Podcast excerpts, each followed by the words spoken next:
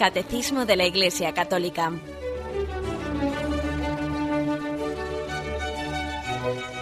Un programa dirigido por Monseñor José Ignacio Munilla, Obispo de San Sebastián.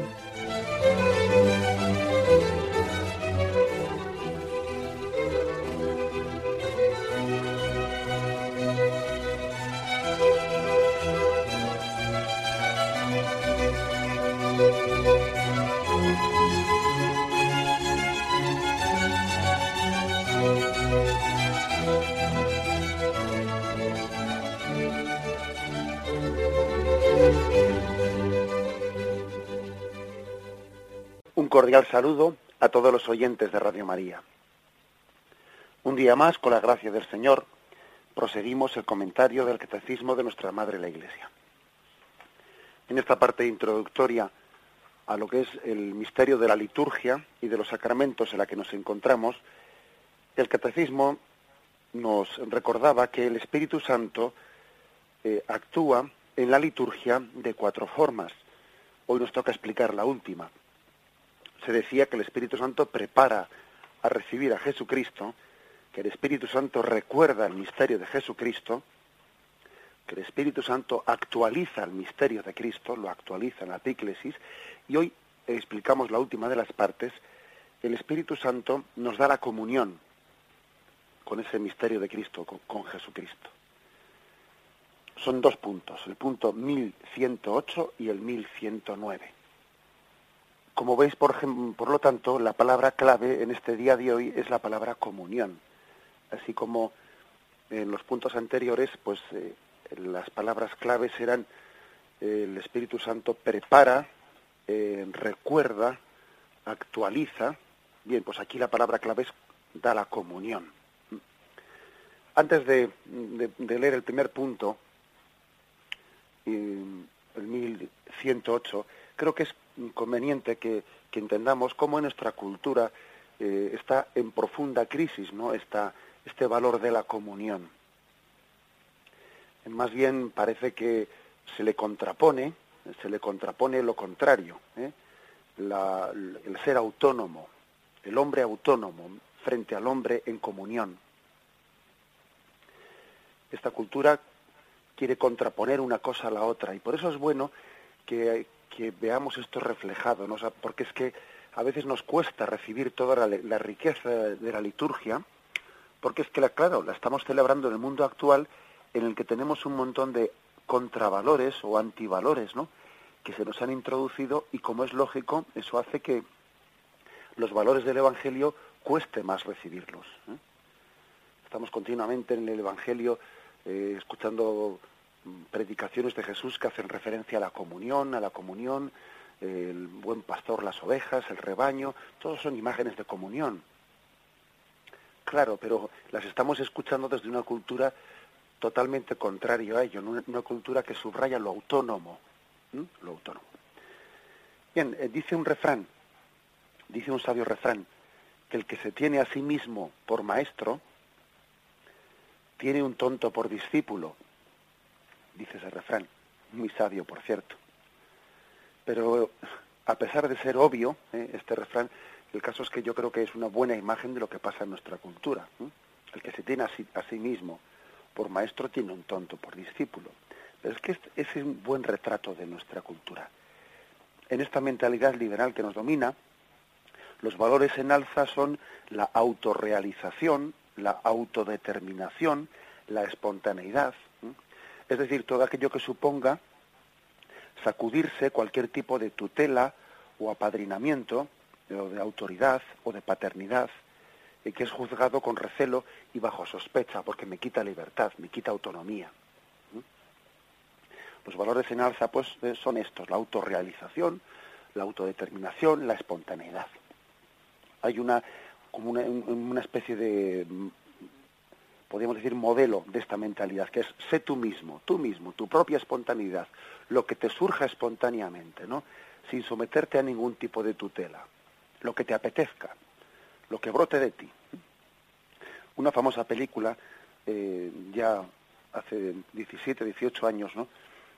fue la que una de las principales, ¿no? que impulsó esta corriente de pensamiento, una, una película llamada El Club de los Poetas Muertos, una película eh, en la que sus máximos valores, bueno, los eh, pretendía principalmente contraponer la espontaneidad al dominio propio. Hay que ser espontáneo, ¿eh? sin pretender que uno tenga dominio sobre sí mismo. La rebeldía confrontada con la docilidad. Hay que ser rebelde frente a la docilidad. La irreflexión frente a la prudencia. Parece que ser prudente pues es, es algo mal visto, ¿no? Hay que ser, bueno, irreflexivo, ¿no? Espontáneo.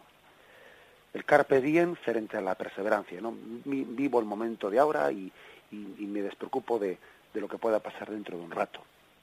La autoestima frente a la autocrítica. ¿eh? Parece que, eh, claro que es buena la autoestima, por supuesto. Lo malo es cuando se pretende hacer una autoestima sin autocrítica, ¿no?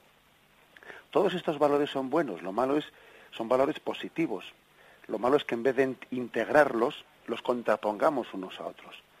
Lo malo es contraponer ser espontáneo con tener dominio de uno mismo. Hay que ser espontáneo, pero ojo, teniendo dominio de la propia voluntad. Hay que ser, eh, bueno, pues lanzado directo sí, pero al mismo tiempo con el don de la prudencia, etcétera, etcétera. Lo malo es cuando esa especie de autonomía, de autonomía del hombre, se contrapone al discernimiento, a la prudencia, a la comunión. Se esconde detrás de todo esto pues una imagen ingenua de, la naturaleza humana. ¿eh? Según esta forma de pensar, que está en contra de, de la imagen de la comunión, del ideal de la comunión, el hombre tendría en sí mismo todo aquello que necesita para su plenitud. No necesitaría de los demás para plenitud. La realización del hombre se conseguiría buscando las propias capacidades, ¿no? En las propias aptitudes.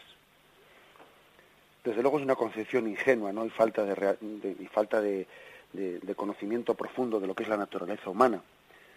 Ya que por, hay que decir que en primer lugar los talentos personales no se suelen desarrollar sin un estímulo exterior a nosotros. ¿no? De hecho, todos tenemos la experiencia de que es más importante y definitivo en la educación el punto de referencia que una persona tiene, por ejemplo, si, si un, la cuestión no es, no es decir, este niño cuántas cualidades tiene, sino si ha tenido buenos modelos en torno a él para desarrollar esas cualidades. No basta decir con que este niño es más inteligente o es más torpe, no, no. También dependiendo de qué modelos tiene alrededor suyo, desarrollará mejor las cualidades o, o las dejará sin desarrollar porque no ha tenido modelos desde los cuales desarrollarse no todo es cuestión de cuántas cualidades tiene una persona, sino de qué modelos tiene alrededor suyo para desarrollarlas. Esto puede ser tan importante como lo primero. Las dos cosas son ciertas. Bueno, pues el caso es que mm, a esto hay que añadir que la fe también nos dice que hemos sido creados a imagen y semejanza de Dios, sí, pero que hemos, llevamos una herida en nosotros que es la herida del pecado original, y que sin el auxilio de la gracia, sin el auxilio de la gracia, esa huella del pecado original nos impedirá ser maduros. Con lo cual, otra vez más, esa imagen del hombre autónomo, el hombre que se realiza él solo, es, es soberbia, es ingenua, es primero es falsa, ¿no? Es falsa. Y encima es soberbia, porque no está reconociendo la necesidad que tiene el hombre de la gracia de Dios para poder sanar las heridas que el pecado ha dejado dentro de sí. El hombre está lo suficientemente herido por el pecado, por el pecado original y por sus pecados personales, como para decir que sin la ayuda de la gracia de Dios, eh, sin la comunión con Dios y con, los, y con los hermanos, pues está destinado a la infelicidad, a no poder alcanzar la madurez. Con lo cual es mentira esa imagen del hombre autónomo, que él se desarrolla siendo él solo con sus propias cualidades, ¿no? Es desconocer la realidad de la naturaleza humana. Creemos firmemente, por lo tanto, ¿no? que el ideal moral del ser humano no es el hombre autónomo, sino que es el hombre comunión, el hombre que entra en comunión con Dios y con los demás. Aquel que entiende que debe de encontrar su plenitud en esa comunión. No en aislarse, no en ir por libre, sino en esa comunión con los demás. Es aquello que dijo Jesús, el que quiera seguirme, que se olvide de sí mismo y se entregue. O sea que olvidándose de uno mismo, saliendo fuera de uno mismo, es como uno se encuentra. Uno no se encuentra cerrándose y aislándose y mirándose al ombligo, no. Uno se encuentra olvidándose de sí mismo y entregándose a Dios y a los demás. Así se encuentra a sí mismo. En comunión con los demás. Por todo ello el hombre maduro, ¿no? No es aquel que no necesita dirección, no es aquel que no necesita tutela, no es aquel que no necesita autoridad o paternidad. No, el hombre maduro sí necesita tutela, autoridad, paternidad. El hombre maduro es el que es movido por el Espíritu Santo. Por el contrario, el hombre inmaduro es aquel que es arrastrado por sus pasiones. La diferencia no está en ser autónomo o en estar sometido, no, no. La diferencia es en ser movido por el Espíritu Santo o arrastrado por tus pasiones.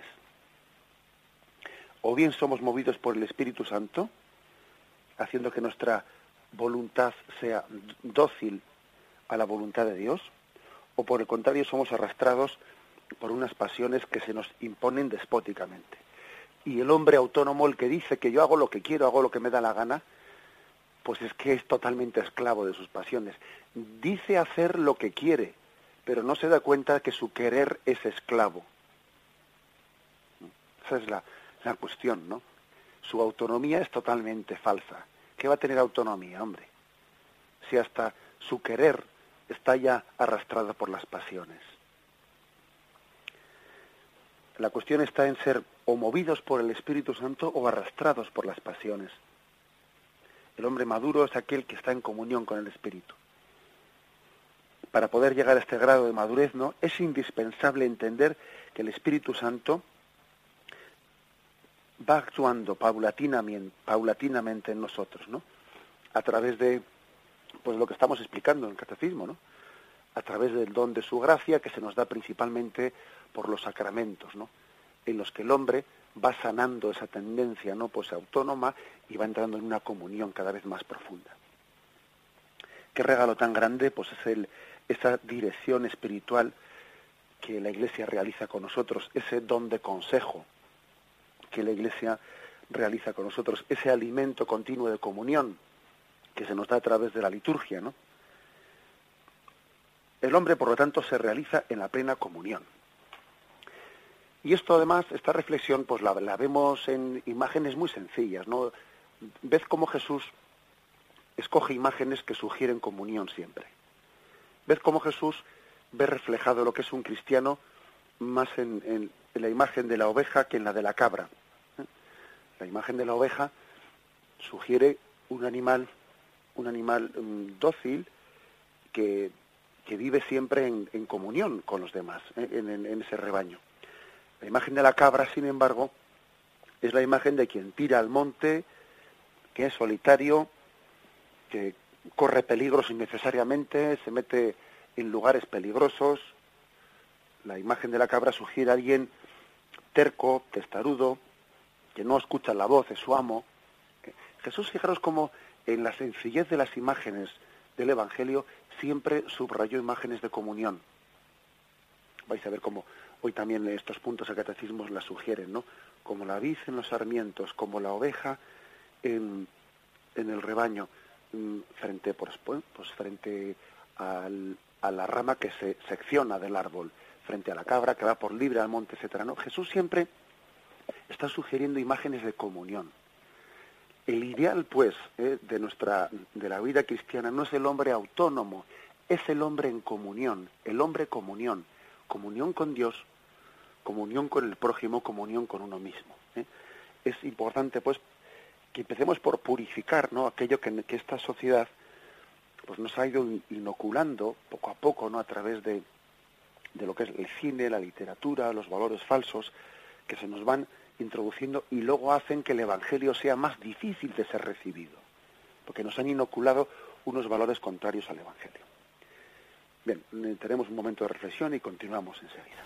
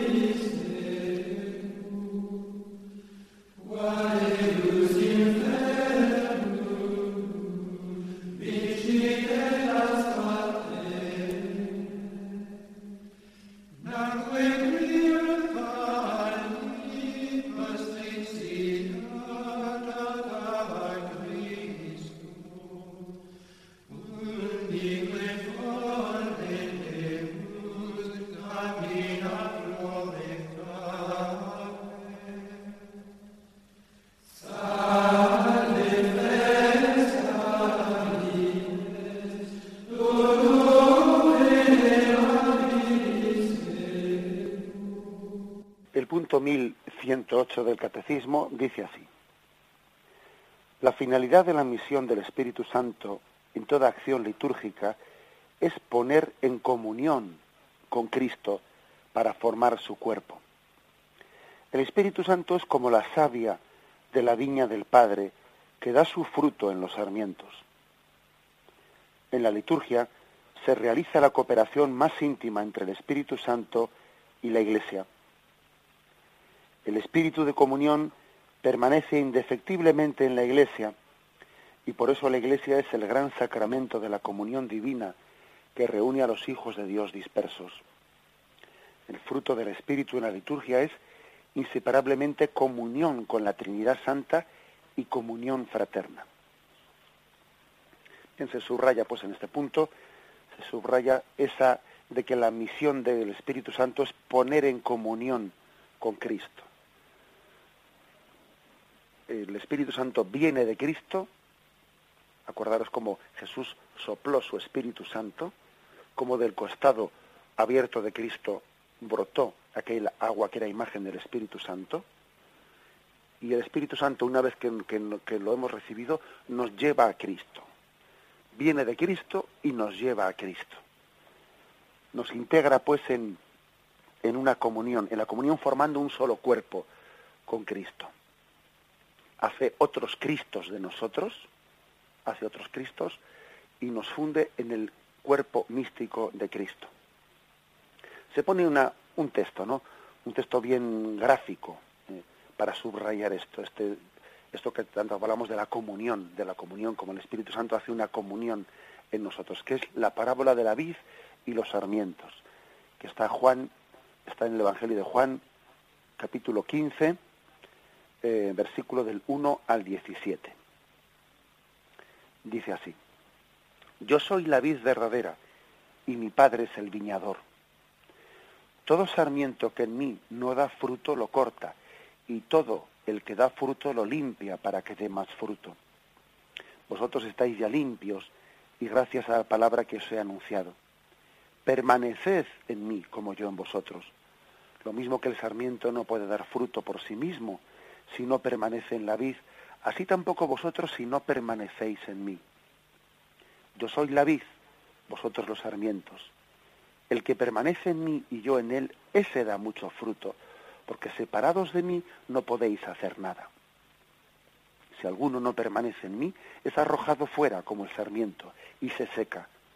Luego lo recogen, los echan al fuego y arden. Si permanecéis en mí mis palabras permanecen en vosotros, pedid lo que queráis y lo conseguiréis. La gloria de mi Padre está en que deis mucho fruto y seáis mis discípulos. Como el Padre me amó, yo también os he amado a vosotros. Permaneced en mi amor. Si guardáis mis mandamientos, permaneceréis en mi amor, como yo he guardado los mandamientos de mi Padre y permanezco en su amor. Os he dicho esto para que mi gozo esté en vosotros y vuestro gozo sea colmado. Este es el mandamiento mío, que os améis los unos a los otros como yo os he amado.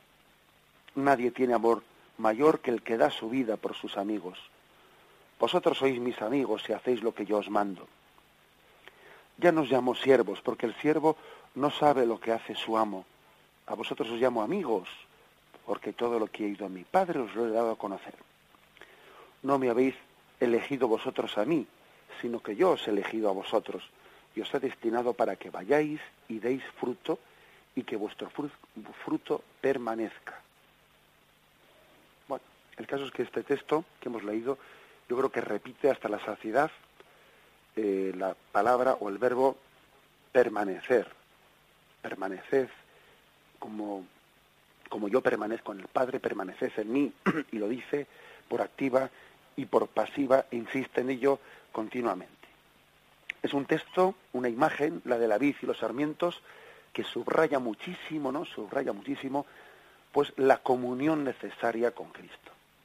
¿eh? El Espíritu Santo, pues lo que hace es, permitidme la imagen, un injerto.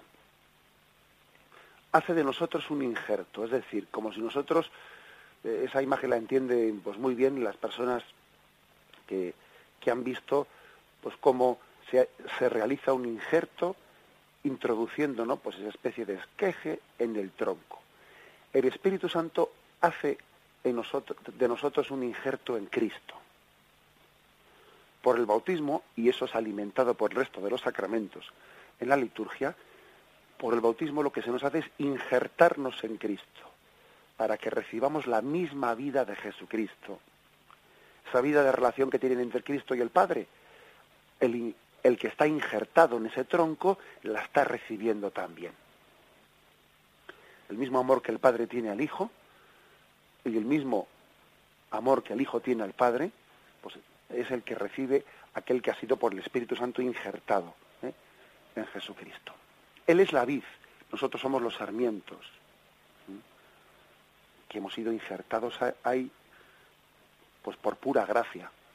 Por pura gracia, porque nos correspondía estar cortados ¿no? por nuestro pecado, pero hemos sido injertados.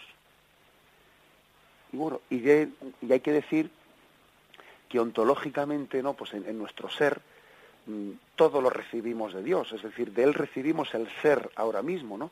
Como más de una vez hemos dicho, si Él ahora mismo no nos estuviese sosteniendo en el ser, volveríamos a la nada.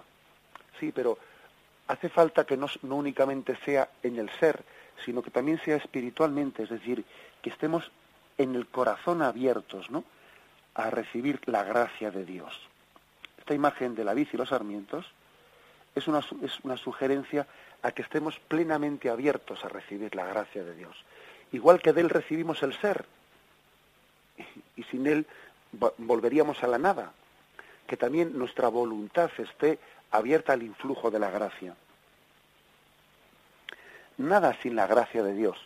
Es lo que se dice en este texto, ¿no? Porque dice, separados de mí no podéis hacer nada, dice Jesús en esta parábola. Claro, ¿qué es un sarmiento separado de la vida? Bueno, pues no sirve más que para que, se haga fuego, fuego con él. ¿eh? Y se quema enseguida, por cierto. Nada somos sin la gracia de Dios. Es lo que subraya esta imagen. Sin la gracia de Dios, el hombre es estéril. El hombre no es capaz de hacer obras obras salvíficas, obras buenas de gracia, bueno, si no está asistido por el Espíritu Santo. Si no somos asistidos por él, el hombre está condenado pues a la esterilidad, a no dar fruto. ¿eh? Tan claro como que tú cortas un sarmiento y a ver qué fruto va a dar ese. Un sarmiento no da ningún fruto por sí mismo. Porque es que, como dice aquí, la savia, la savia que recibe el, eh, el sarmiento de la vid es el Espíritu Santo. Es el Espíritu Santo el que está inspirando tus obras buenas. Es el Espíritu Santo el que las está sosteniendo. Es el Espíritu Santo el que las está finalizando. Eso es eh, así. Es decir, no podemos pensar que el Espíritu Santo lo que hace es inspirarte y luego lo haces tú. No, no. El Espíritu Santo te inspira, te sostiene y te acompaña. El hombre no es nada sin la gracia de Dios. Y esto es importantísimo, ¿no? tener conciencia de que Dios no únicamente nos creó de la nada, sino que nos sostiene en todo momento. Nada somos sin la gracia de Dios. Y en la liturgia, la liturgia es por lo tanto como un cordón umbilical, un cordón umbilical en el que estamos continuamente alimentando, ¿no? Alimentando esa gracia que necesitamos en todo momento, ¿eh? en todo momento. Nada somos sin la gracia de Dios. Dios tiene que asistir continuamente eh, pues, al hombre para que sea alimentado por la gracia de Dios. Bien, vamos a hacer un momento de reflexión y continuamos enseguida.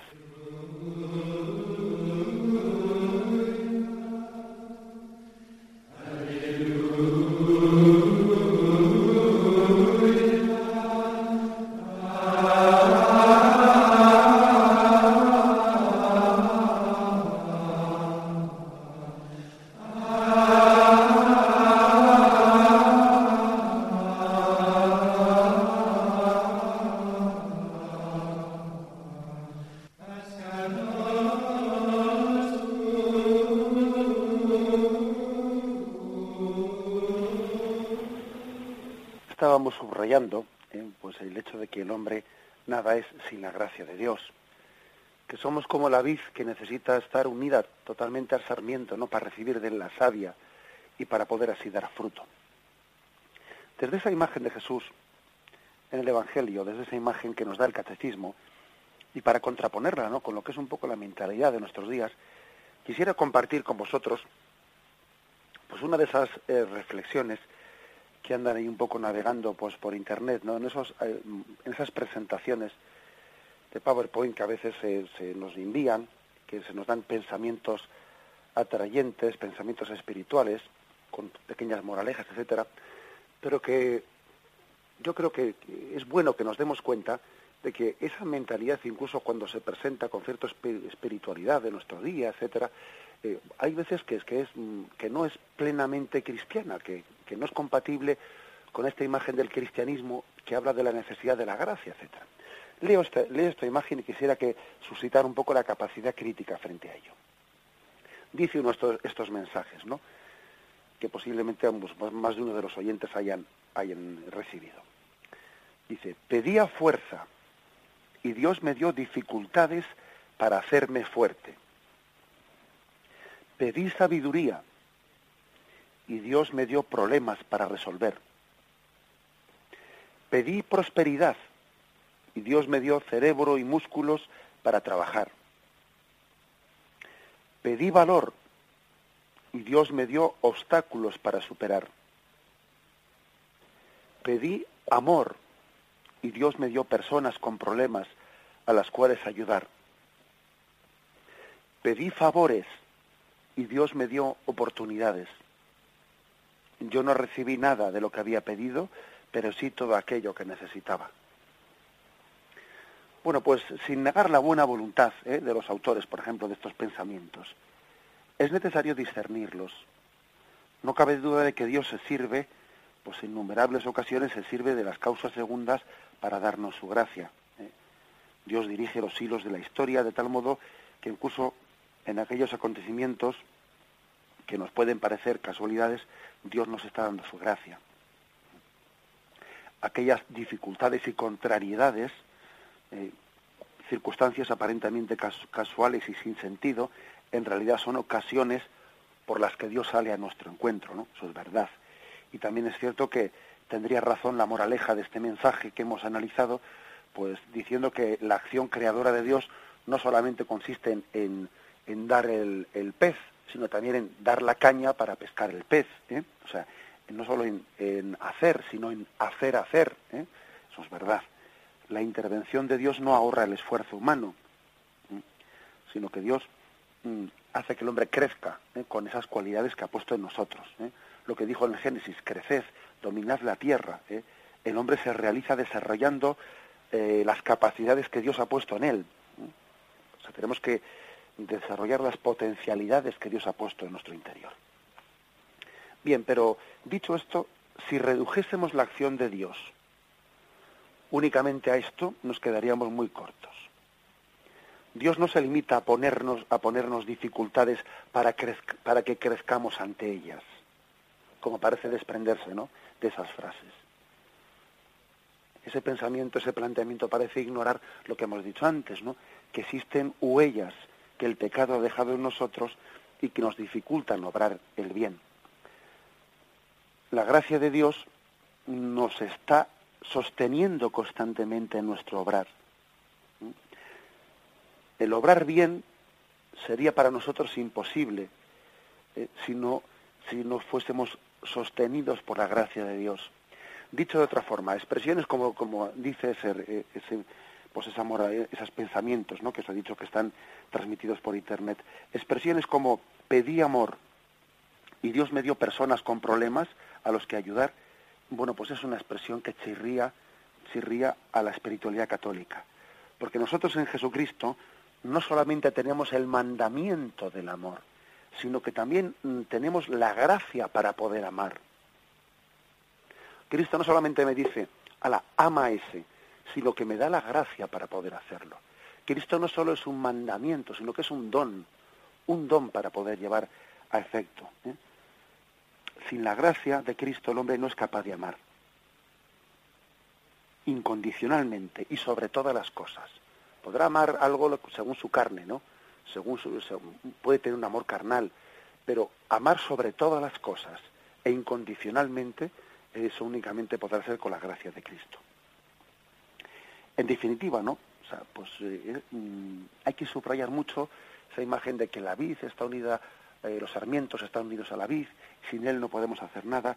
Y, y este ejemplo que se he puesto, ¿no? Estas frases, pues únicamente dan una parte, reflejan una parte de la verdad, pero no reflejan la verdad absoluta. La gracia de Dios no solo, no solo consiste en que Dios creó unas cualidades en el hombre, unas capacidades remotas, sino que suscita con su gracia, con su gracia actual, el que podamos desarrollar esas capacidades.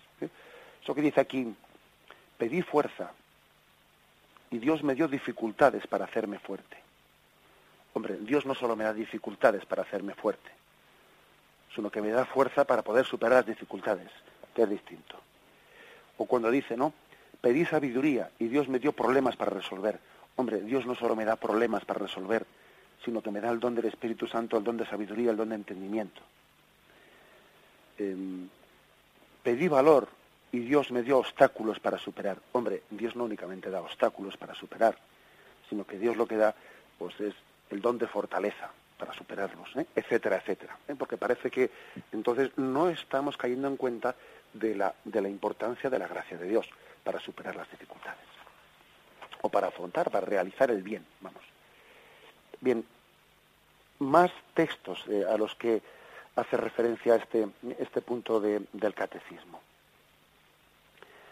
Eh, el siguiente texto es el Primera Juan 1, Primera Juan capítulo primero, versículo del 3 al 7, cuando me dice el fruto del Espíritu en la liturgia es inseparablemente comunión con la Trinidad Santa y comunión fraterna. El espíritu de comunión permanece en la iglesia y por eso la iglesia es el, gran sacramento de la comunión. Vamos a leer este texto. Lo que hemos visto y oído os lo anunciamos, para que también vosotros estéis en comunión con nosotros. Y nosotros estamos en comunión con el Padre y con su Hijo Jesucristo. Os escribimos esto para que vuestro gozo sea completo. Y este es el mensaje que hemos oído de Él y que os anunciamos. Dios es luz, en Él no hay tiniebla alguna.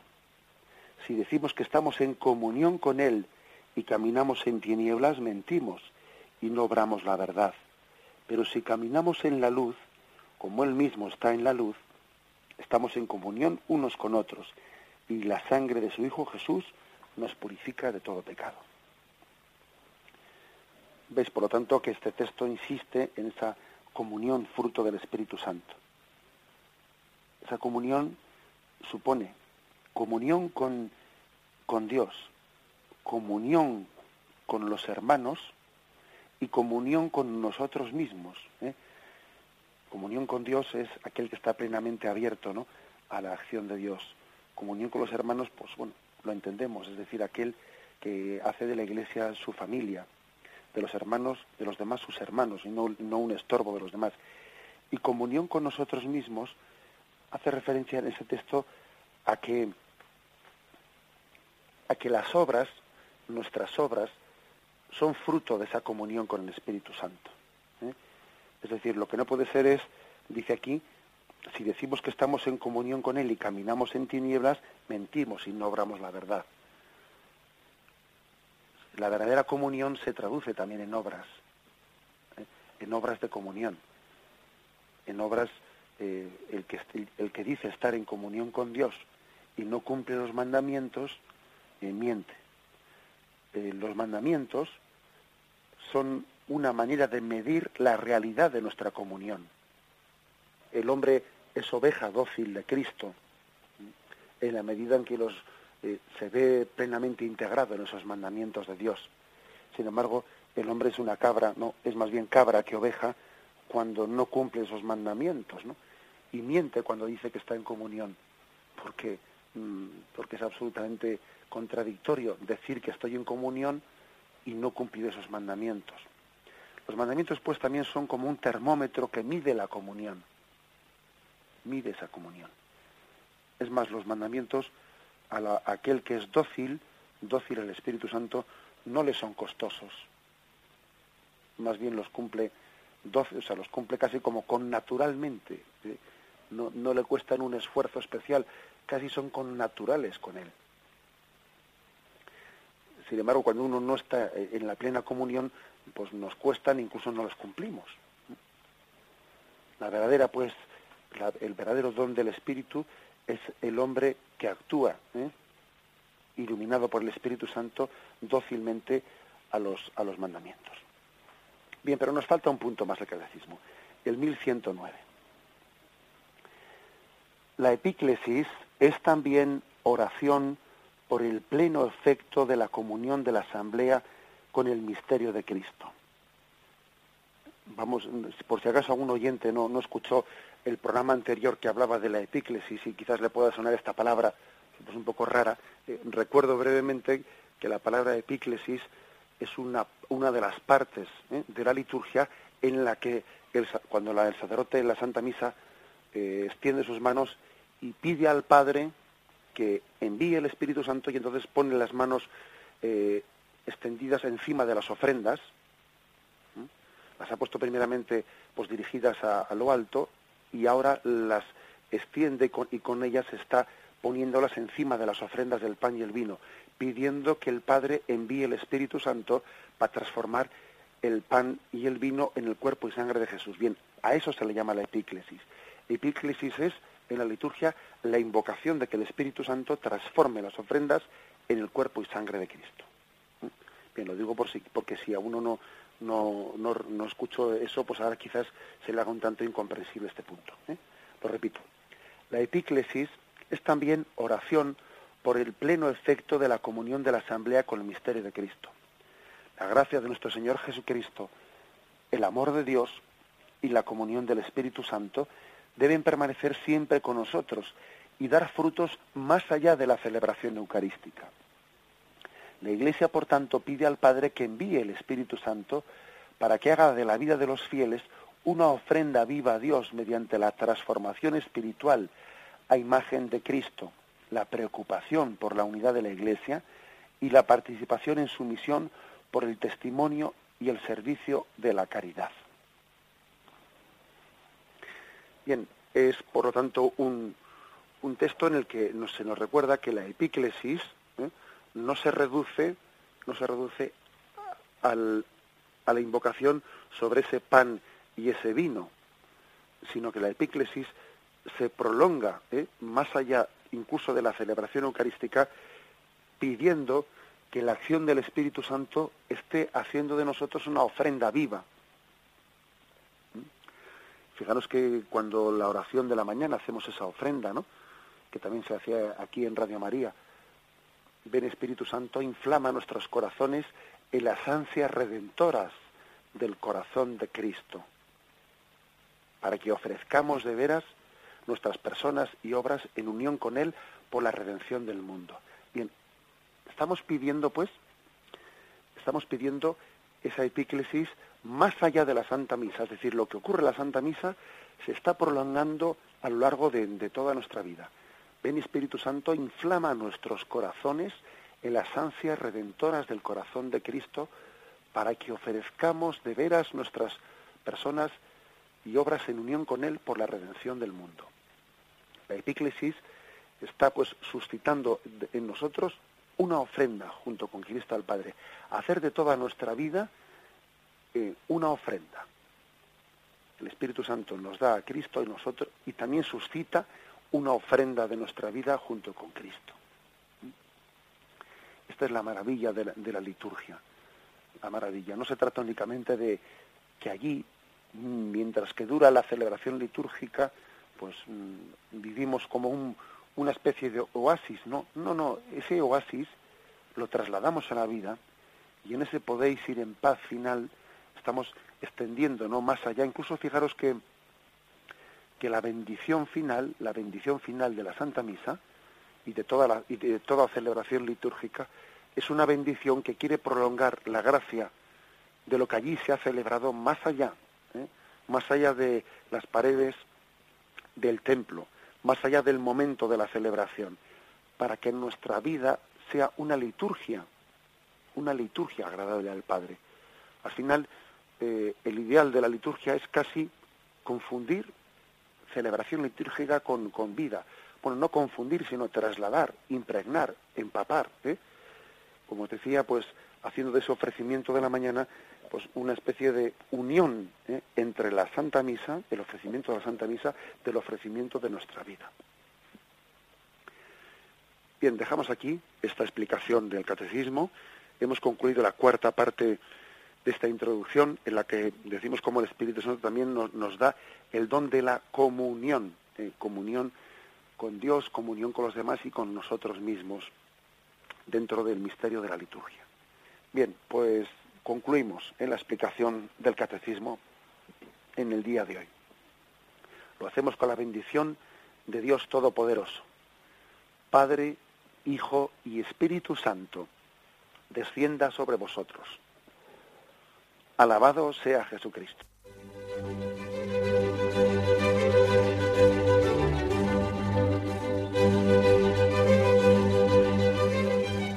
Finaliza el Catecismo de la Iglesia Católica, un programa dirigido por Monseñor José Ignacio Munilla, obispo de San Sebastián.